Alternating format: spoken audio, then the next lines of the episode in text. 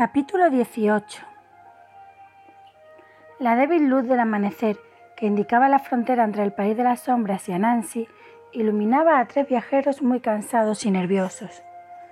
Tener que aterrizar cada hora para alimentar a las gárgolas había llevado a Res al borde del desfallecimiento, porque cada vez estaba más convencida de que allí abajo la esperaban todos sus enemigos. Ordenó a la alfombra que se mantuviera por encima de las barracas que también existían a este lado de la frontera, porque sospechaba que en todas ellas había guardias de la soberana. Yenta Osu estaba cada vez más convencido de que el gato era el culpable de todo, y Ronron ya solo bufaba. Cuando los rayos del sol iluminaron la alfombra, todos vieron que en la mano izquierda de Res nacían unas estrías rojas y amarillas que le recorrían el brazo hasta el rostro. Yenta Osu, en cambio, solo tenía el rostro un poco amarillento y rojizo. Las estrías parecían pintadas con un pincel empapado en agua. Ya os lo había dicho, siseó el gato. Es el efecto del gusano del terror. ¿Alguien está dispuesto a disculparse? Tú debes de ser el culpable de la presencia del gusano del terror, insistió Yan Taosu. Sabías perfectamente que sospechaba de ti, así que elegiste un método para hacerme dudar de los motivos de mis sospechas. Siempre lamentaré no haberme expresado con mayor claridad ante las llamas del tiempo. En El arte de la guerra, el maestro Sun afirmó claramente que ¿El maestro Sun? interrumpió Res, que hasta ese momento se había dedicado a observar las estrías de su brazo, tanto asqueada como intrigada. ¿Acaso no suele citar a un tal maestro Kun? dijo, y de pronto se le ocurrió una idea. Tal vez no seas el auténtico Yenta Osu. Quizá la soberana te reemplazó por un doble en la oscuridad, y solo estás esperando que llegue la oportunidad de entregarme. Yenta Osu se enderezó cuanto pudo. Te has confabulado con el gato. Hace rato que tendría que haberme dado cuenta. Le has perdonado todo tipo de cosas. O tal vez has sometido a tu espíritu. Hay historias donde los espíritus de los animales logran dominar a un ser humano. No soy un ser humano, lo interrumpió Res. Pero tampoco eres mejor que uno de ellos, comentó el gato. Vosotros los bípedos sois todos iguales. Antes de que nos matemos entre todos, sería bueno que alguien pusiera las gárgolas al sol. Quiero recuperar mi sombra. Durante un instante Res reflexionó si esta propuesta podría conducirla a caer en manos de la soberana. Después dejó que la primera gárgola saliera del frasco azulado. Cuando un rayo de sol le iluminó la boca, parpadeó. Pero eso fue todo lo que ocurrió. No es posible, se lamentó el gato. Ja, ahora lo comprendo todo. En una de esas barracas nos esperará un amigo de ese traicionero fantasma del castillo y tendremos que pagarle más dinero para que las gárgolas vuelvan a escupir nuestras sombras, gruñó Yentaosu. Es evidente que ambos estaban confabulados con el gato. Tú. clavó la mirada en la gárgola que parecía encantada de tomar el sol. Soltó un grito que era una mezcla incomprensible de rabia, miedo y decepción, la cogió y la arrojó sobre la barraca más próxima. El gesto hizo enmudecer a sus compañeros. Ambos la miraron con espanto.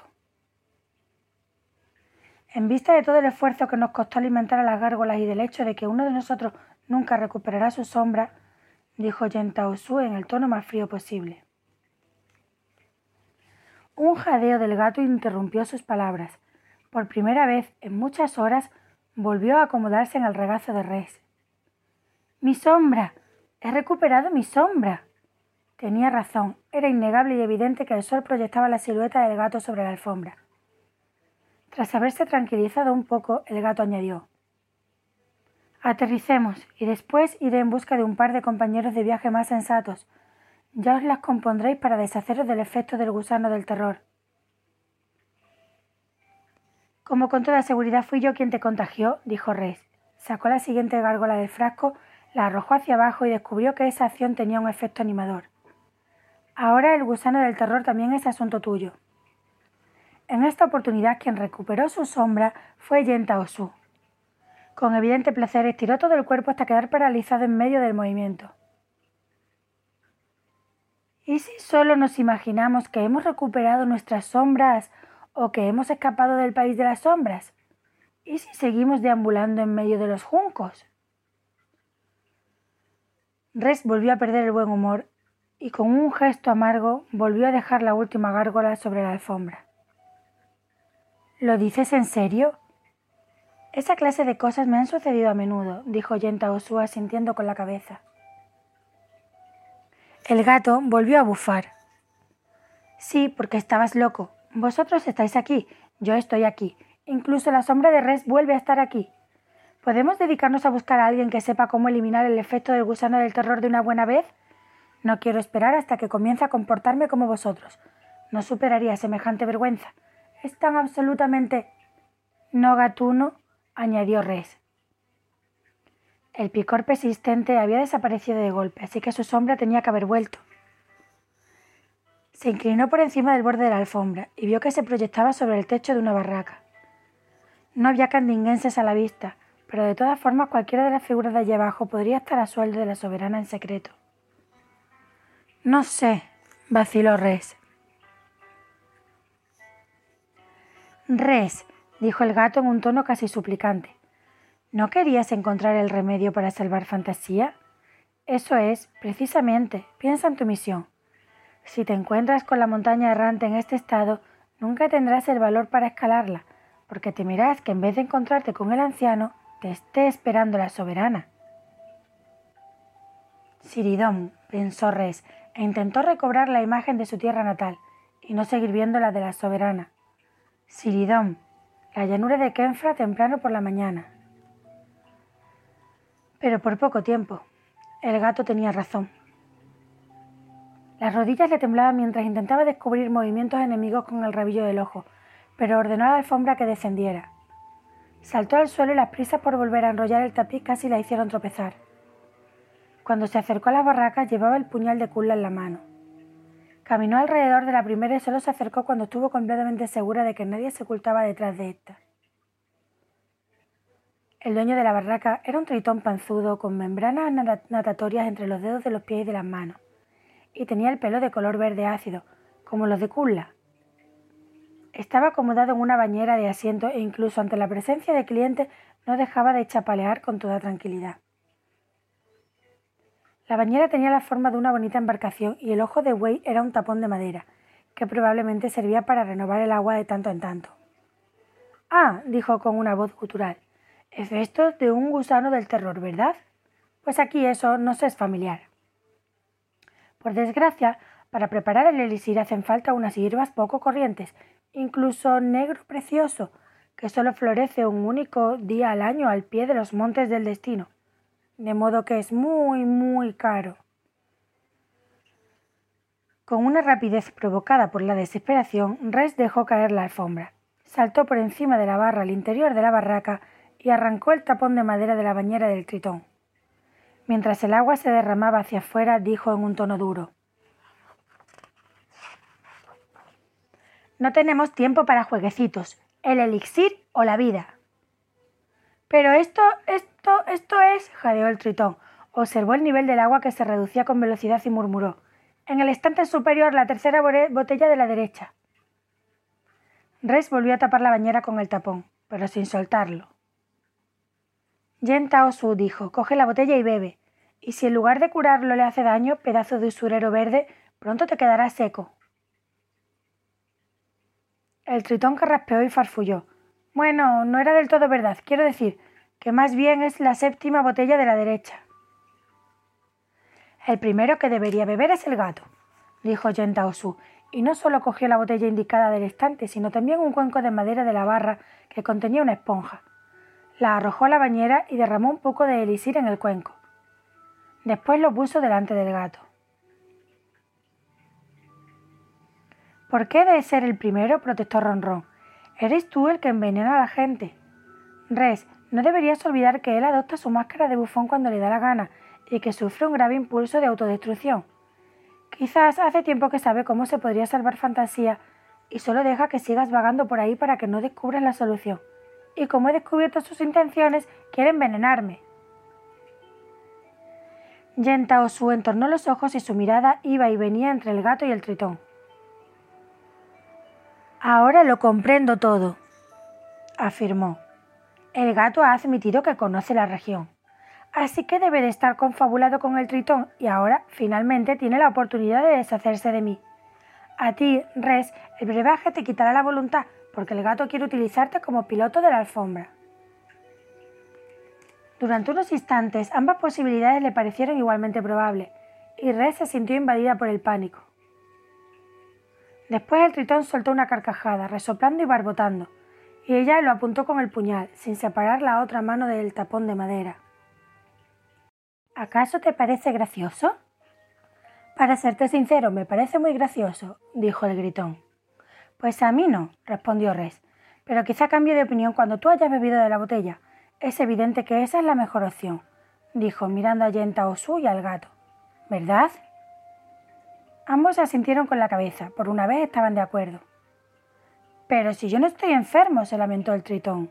Todavía no, pero si no me obedeces, rápidamente sufrirás una enfermedad mortal, dijo Res. Yenta Osu, dale de beber. Los tres observaron con mucho interés cómo el tritón bebía algunos sorbos. Más, ordenó Res. Entonces bebió un trago largo y los demás se quedaron esperando. No le ocurrió nada y se limitó a observarlos con mirada asesina. De acuerdo, dijo el gato, me sacrificaré. No, yo soy el que menos tiene que perder, yo beberé, dijo Yenta Osu. Bah, exclamó Res, agarrando la botella y derramando una buena cantidad del elixir en su garganta. Era ardiente como el fuego, así que se distrajo, dejando que Yeta Osu le arrebatara la botella. Con ojos llorosos vio que el gato estaba bebiendo algo. Su estómago soltó un gruñido. Por cierto, dijo el tritón en tono rencoroso, si el que bebe el remedio no es un tritón, el efecto curativo sobre los gusanos del terror produce vómitos y diarreas. Una hora y pico más tarde, en una barraca en forma de tetera y en la que servían bebidas, se reunieron tres figuras de aspecto bastante lamentable. La piel del gato había perdido el brillo y el bigote le colgaba. Los rostros de Res y Yenta Osu estaban pálidos, casi verdosos, pero las estrías rojas y amarillas habían desaparecido. Tomaron asiento en una silla de aspecto cómodo y se repantingaron hasta que Res notó que estaban hechas de juncos. Eso hizo que los tres se pusieran derechos, evitando entrar en contacto con los respaldos. Nos hemos comportado muy mal, pobre Tritón, dijo Res en tono abatido. Como salteadores de caminos. Es una vergüenza, constató Yenta Osu. ¿El pobre Tritón? ¿Una vergüenza? ¿Qué os parece el pobre gato? Os he tenido que soportar a vosotros y vuestros insultos. Seguro que esa rana pretenciosa se ha quedado con lo que le robó a los viajeros ingenuos, así que dejad de pensar en él.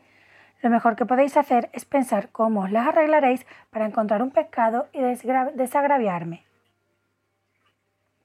Es increíble que seas capaz de pensar en comer, exclamó Res, y lo único que impidió que volviera a vomitar era que ya había expulsado todo lo que contenía su estómago. La barraca, la tetera del descanso sombreado, estaba atendida por faunos.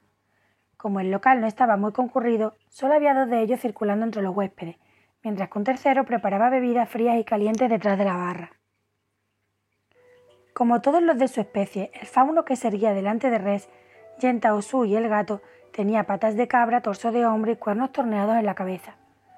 Pero a diferencia de la mayoría de los faunos, no llevaba una flauta colgada del cuello ni un laúd o una lira en la espalda. Me parece que aquí hay alguien muy necesitado de un té de manzanilla, dijo. No os lo toméis a mal, querido huésped, pero parece que hay ladrones violentos en la región. Antes de serviros, quisiera que me pagarais. Con una sensación aún más deplorable en el estómago, Res extrajo algunas monedas. Yenta Osu levantó una ceja y el gato parpadeó. Pertenecían a los antiguos emperadores, dijo Res mentalmente. De todas maneras, ya no les sirven de nada. El fauno cogió una de las monedas, la hizo girar entre sus dedos flexibles y carentes de vello que contrastaban asombrosamente con sus patas peludas y la mordió con sus dientes amarillos. Después dirigió la mirada hacia Res. No puedo afirmar que en alguna ocasión haya oído hablar de Eire, dijo, pero parece auténtica como si tú pudieras opinar al respecto con esos lamentables dientes de cabra que tienes, gruñó el gato, y no quiero té de manzanilla. Nos encantaría un poco de té, dijo Res apresuradamente, pero hay algo más. No había acabado de hablar cuando el fauno inspiró, levantó la barbilla y soltó. Néctar olímpico del mejor, hidromiel para los héroes más valientes, rocío para. Yo no bebería la hidromiel, gruñó un hombre tuerto y robusto cuyo sombrero le cubría la frente, desde una mesa vecina. Desde que la nada devoró los jardines de Asgard, estos usureros importan la miel de Andrenidán y de donde sacan el vino es un misterio, ya que también Jotunheim ha desaparecido, y excepto los gigantes nadie conoce el arte de fabricar vino. No me extrañaría que esta susodicha hidromiel en realidad estuviera elaborada con zumo de no me olvides. En realidad quería pedir agua para el gato, explicó Res. El fauno, que ante las palabras del tuerto se había ruborizado cada vez más, vislumbró otro objetivo para su indignación. ¿Agua? ¿Solo agua? ¿Aquí? ¿Por qué no me pides leche? se quejó el gato. Porque hace un segundo que has dejado de vomitar igual que los demás, respondió Res mentalmente en silencio y asintió con la cabeza. El fauno frunció la nariz, lanzó otra mirada furiosa a la mesa vecina y después se dirigió lentamente a la barra, como si tuviera todo el tiempo del mundo. Faunos, comentó el tuerto. Nunca comprenderé por qué no fueron los primeros en ser devorados por la nada. ¿Para qué sirven? Y se ha llevado a tantos otros. Clavó la mirada en el jarro que estaba encima de la mesa. Tantos, murmuró. Este no es el fin, que debería ser. ¿Vuestra tierra natal sucumbió a la nada? inquirió Yentaosu. Sois un maestro de las conclusiones rápidas, replicó el tuerto en un tono afónico, como si hubiera hablado durante demasiado tiempo. Y el gato bufó discretamente. Para ahorrarle una respuesta a Yenta Osu y porque realmente quería saberlo, Res preguntó ¿Qué quiere decir con eso de que este no es el fin que debería ser? El tuerto la miró de soslayo, se encogió de hombros y acercó la silla para verla mejor. El sombrero le ocultaba el rostro, pero era todavía posible distinguir que tenía los cabellos grises como los de Yenta Osu, pero mezclados con algunas mechas rojizas, y el ojo que le quedaba era de un frío color plateado. La barba que crecía debajo de sus labios finos era más roja que gris, pero bastante corta. Llevaba un cuervo posado en cada hombro, y ninguno de los dos parecía impresionado por la presencia del gato, que los observaba con las orejas echadas hacia atrás. Ni siquiera lo miraban. Soy un experto en historias, dijo el tuerto empleando un tono comedido, y en el final de las historias. Las percibo en mi interior. He pagado el precio por saber cosas semejantes, He colgado del freno durante nueve días y tampoco perdí el ojo por casualidad, niña. Y te diré que absolutamente nada de lo que ha ocurrido es decente y natural. Yo empezó a decir Res y sintió una gran vergüenza porque de pronto le pareció una presunción inconmensurable. Yo busco un remedio contra la nada, o a alguien que pueda luchar contra ella. La boca del tuerto esbozó una sonrisa. No eres la única, hija mía, cuando empezó, lo primero que hice fue visitar a Fenris, porque creí que era culpa suya, pero no, el miserable lobo aún estaba atado. Entretanto, la nada también ha acabado con él. Después fui a ver a todos los oráculos de fantasía, desde los Normos a Uyulala. Pero, dijo, y su voz se endureció. O bien no me revelaron nada nuevo, o la nada ya los había alcanzado, como a la pobre Uyulala. Nosotros intentamos encontrar al anciano de la montaña errante, dijo Res. Él sabe todo lo que ha ocurrido en fantasía y por qué ocurrió. Por primera vez, algo parecido al respeto recorrió el rostro del tuerto. ¿Te das cuenta de que quizá la búsqueda del anciano te lleve toda la vida? ¿Dure esta lo que dure dadas las circunstancias actuales? Hay que hacer algo, respondió Res. Cada vez estaba menos segura de nada, pero eso lo tenía claro. El fauno regresó y le sirvió té de manzanilla a ella y a Yenta Osu, y un cuenco con agua al gato, sin prestarle la más mínima atención al tuerto cuando volvió a marcharse. Res hizo ademán de coger la taza de té y con un movimiento rapidísimo que ella no esperaba, el hombre de la mesa vecina se inclinó hacia ella y le agarró la mano. Era la derecha, la del dedo meñique mutilado. Veo que sabes lo que significa hacer un sacrificio para alcanzar un objetivo, dijo en un tono grave. Sus dedos ardían como si el hombre fuera de fuego. Con uno de ellos trazó unas líneas en la palma de res y entonces apareció un signo verde. ¿Qué hacéis? exclamó Yentaosu poniéndose de pie para apartar al hombre de res. Pero uno de los cuervos se posó en su hombro y detuvo su pico afilado a un milímetro del ojo de Yentaosu. Hago una averiguación, dijo el tuerto, sin alterarse. Quédate tranquilo, amigo mío. Y Munim también lo hará. No le hará daño a la niña. Qué amable, dijo Res en tono irónico. En otras circunstancias quizás hubiera sentido ira, miedo o al menos tensión. Pero como hacía poco que su cuerpo había eliminado el veneno del gusano del terror, se sentía demasiado agotada para experimentar tales sentimientos. Además tenía la vaga sospecha de que se lo merecía, tras el asunto con el tritón. El signo verde de su palma llameó brevemente, causándole un dolor agudo y punzante. Después desapareció. El tuerto suspiró. Lo siento, dijo. ¿Por amenazar a mi acompañante o por dibujarme un signo en la mano? replicó Res irritada. Para su sorpresa, el tuerto sonrió y no hizo ademán de soltarle la mano. Sería imposible que tu acompañante se sintiera amenazado por Munim si no temiera lo que Munim lleva en su interior, el recuerdo. No, lo lamento por ti. Eso era una runa para comprobar si tú recorres el sendero de los héroes. Hace una semana me encontré con el emisario de la emperatriz infantil. Es un héroe que, libre de culpas y así y todo, si la nada no contradijera todas las reglas y quedara fuera del alcance de cualquier poder, diría que su historia acabará con éxito, porque lo siento en mi interior y es la historia de un héroe. ¿Pero tú? Con la otra mano le apartó un rizo de la cara que le tapaba los ojos. Después apretó los labios contra los de Res. Solo durante un instante, pero Res nunca había sido besada por un hombre y lo adecuado y la novedad del beso la sorprendieron hasta tal punto que no pudo reaccionar. No eres una heroína, le susurró al oído, y no salvarás fantasía. Da igual lo que hagas o hayas hecho. Lo lamento. Con eso la soltó. Res se llevó la mano a la boca y tomó aliento. El aire que inspiró le devolvió la capacidad de enfadarse. No creo en las reglas, replicó en un tono airado, ni en las profecías. Otros podrán ocultarse tras ellas, dijo recordando los emplumados de Estobocor y a la soberana. No pienso abandonar, y ser una heroína o no serlo me es indiferente. No quise despreciarte, dijo el tuerto, y parecía divertido. Yo tampoco soy un héroe, pero tengo cierta práctica para reconocerlos. En mi profesión es necesario. ¿Podríais informarnos de qué profesión se trata? dijo Osu en un tono helado. El cuervo que se había posado en su hombro regresó al del tuerto, cuya sonrisa se convirtió en una carcajada. Se puso de pie.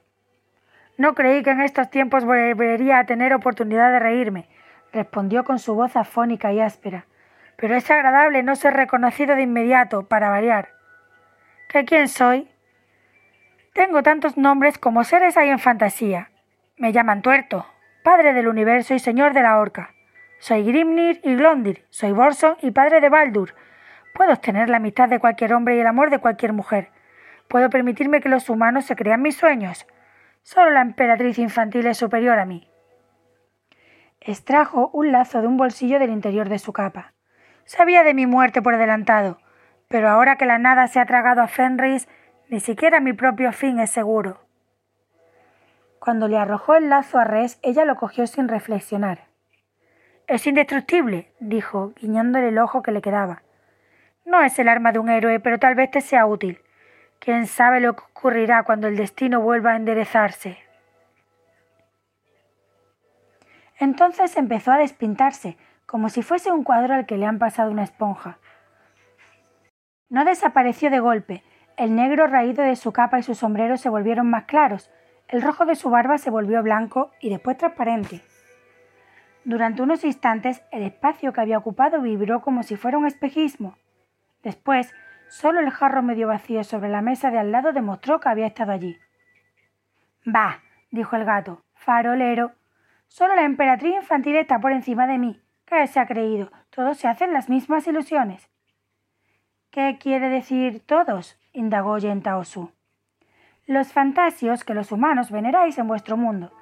Por supuesto que esa clase de cosas se te suben a la cabeza, y es que los vívidos sois un atajo de crédulos. Ha pasado cierto tiempo y quizá me equivoque, replicó Yentaosu. Pero creo recordar que en el reino del medio contaban que más allá de la gran muralla alguna gente venera a los gatos. Eso es otra cosa. Res intentó romper con ambas manos el lazo que el tuerto le había lanzado. Efectivamente, la cuerda, que parecía de color gris pardo y era prácticamente invisible, no se podía romper, pero eso podía no significar nada. Había seres mucho más fuertes que ella. Res apoyó el lazo sobre la mesa e intentó cortarlo con el puñal de Kulla. La hoja ni siquiera rasgó la cuerda, sencillamente se deslizó, no como si intentara cortar una piedra, sino como si perdiera el filo o se ablandara. Y sin embargo, cuando Res la tocó con la punta del dedo, seguía tan afilada como siempre. ¿Qué clase de cuerda es esta? preguntó en voz baja. ¿De qué está hecha? Si es la que antes sirvió para sujetar a Fenris, respondió el gato, entonces está hecha con pelos de la barba de una mujer, el aliento de un pez y el sonido que producen los pasos de un gato. Por supuesto, el tuerto estaba sumamente orgulloso de esta combinación, pero entre tanta fanfarronería, ¿acaso ha mencionado al gato que tuvo que pasarse tres días caminando de un lado a otro? Pues no. Si con eso intentas sugerir que tú estabas allí, dijo Res en un tono burlón, no te creo. He oído hablar de Fenris, lo ataron hace una eternidad. En ese caso tendrías que ser viejísimo e inmortal. Y si fuera así, entonces no hubieras tenido miedo de que las leonesas te mataran en azafrania, por ejemplo. Me parece que el tuerto no es el único que tendencia a fanfarronear. El gato dirigió la mirada a Yenta Osu. En fantasía, si uno procede de otro mundo, el tiempo transcurre de manera distinta, respondió, ligeramente ofendido. Pero reconozco que no era yo. Res se colgó el lazo y el puñal del cinto. No sé cómo os encontráis vosotros, pero yo me siento mucho mejor, dijo. Podemos volver a emprender el vuelo y encontraremos al anciano de la montaña errante, sí señor. Venceremos a la nada, pese a todas las profecías.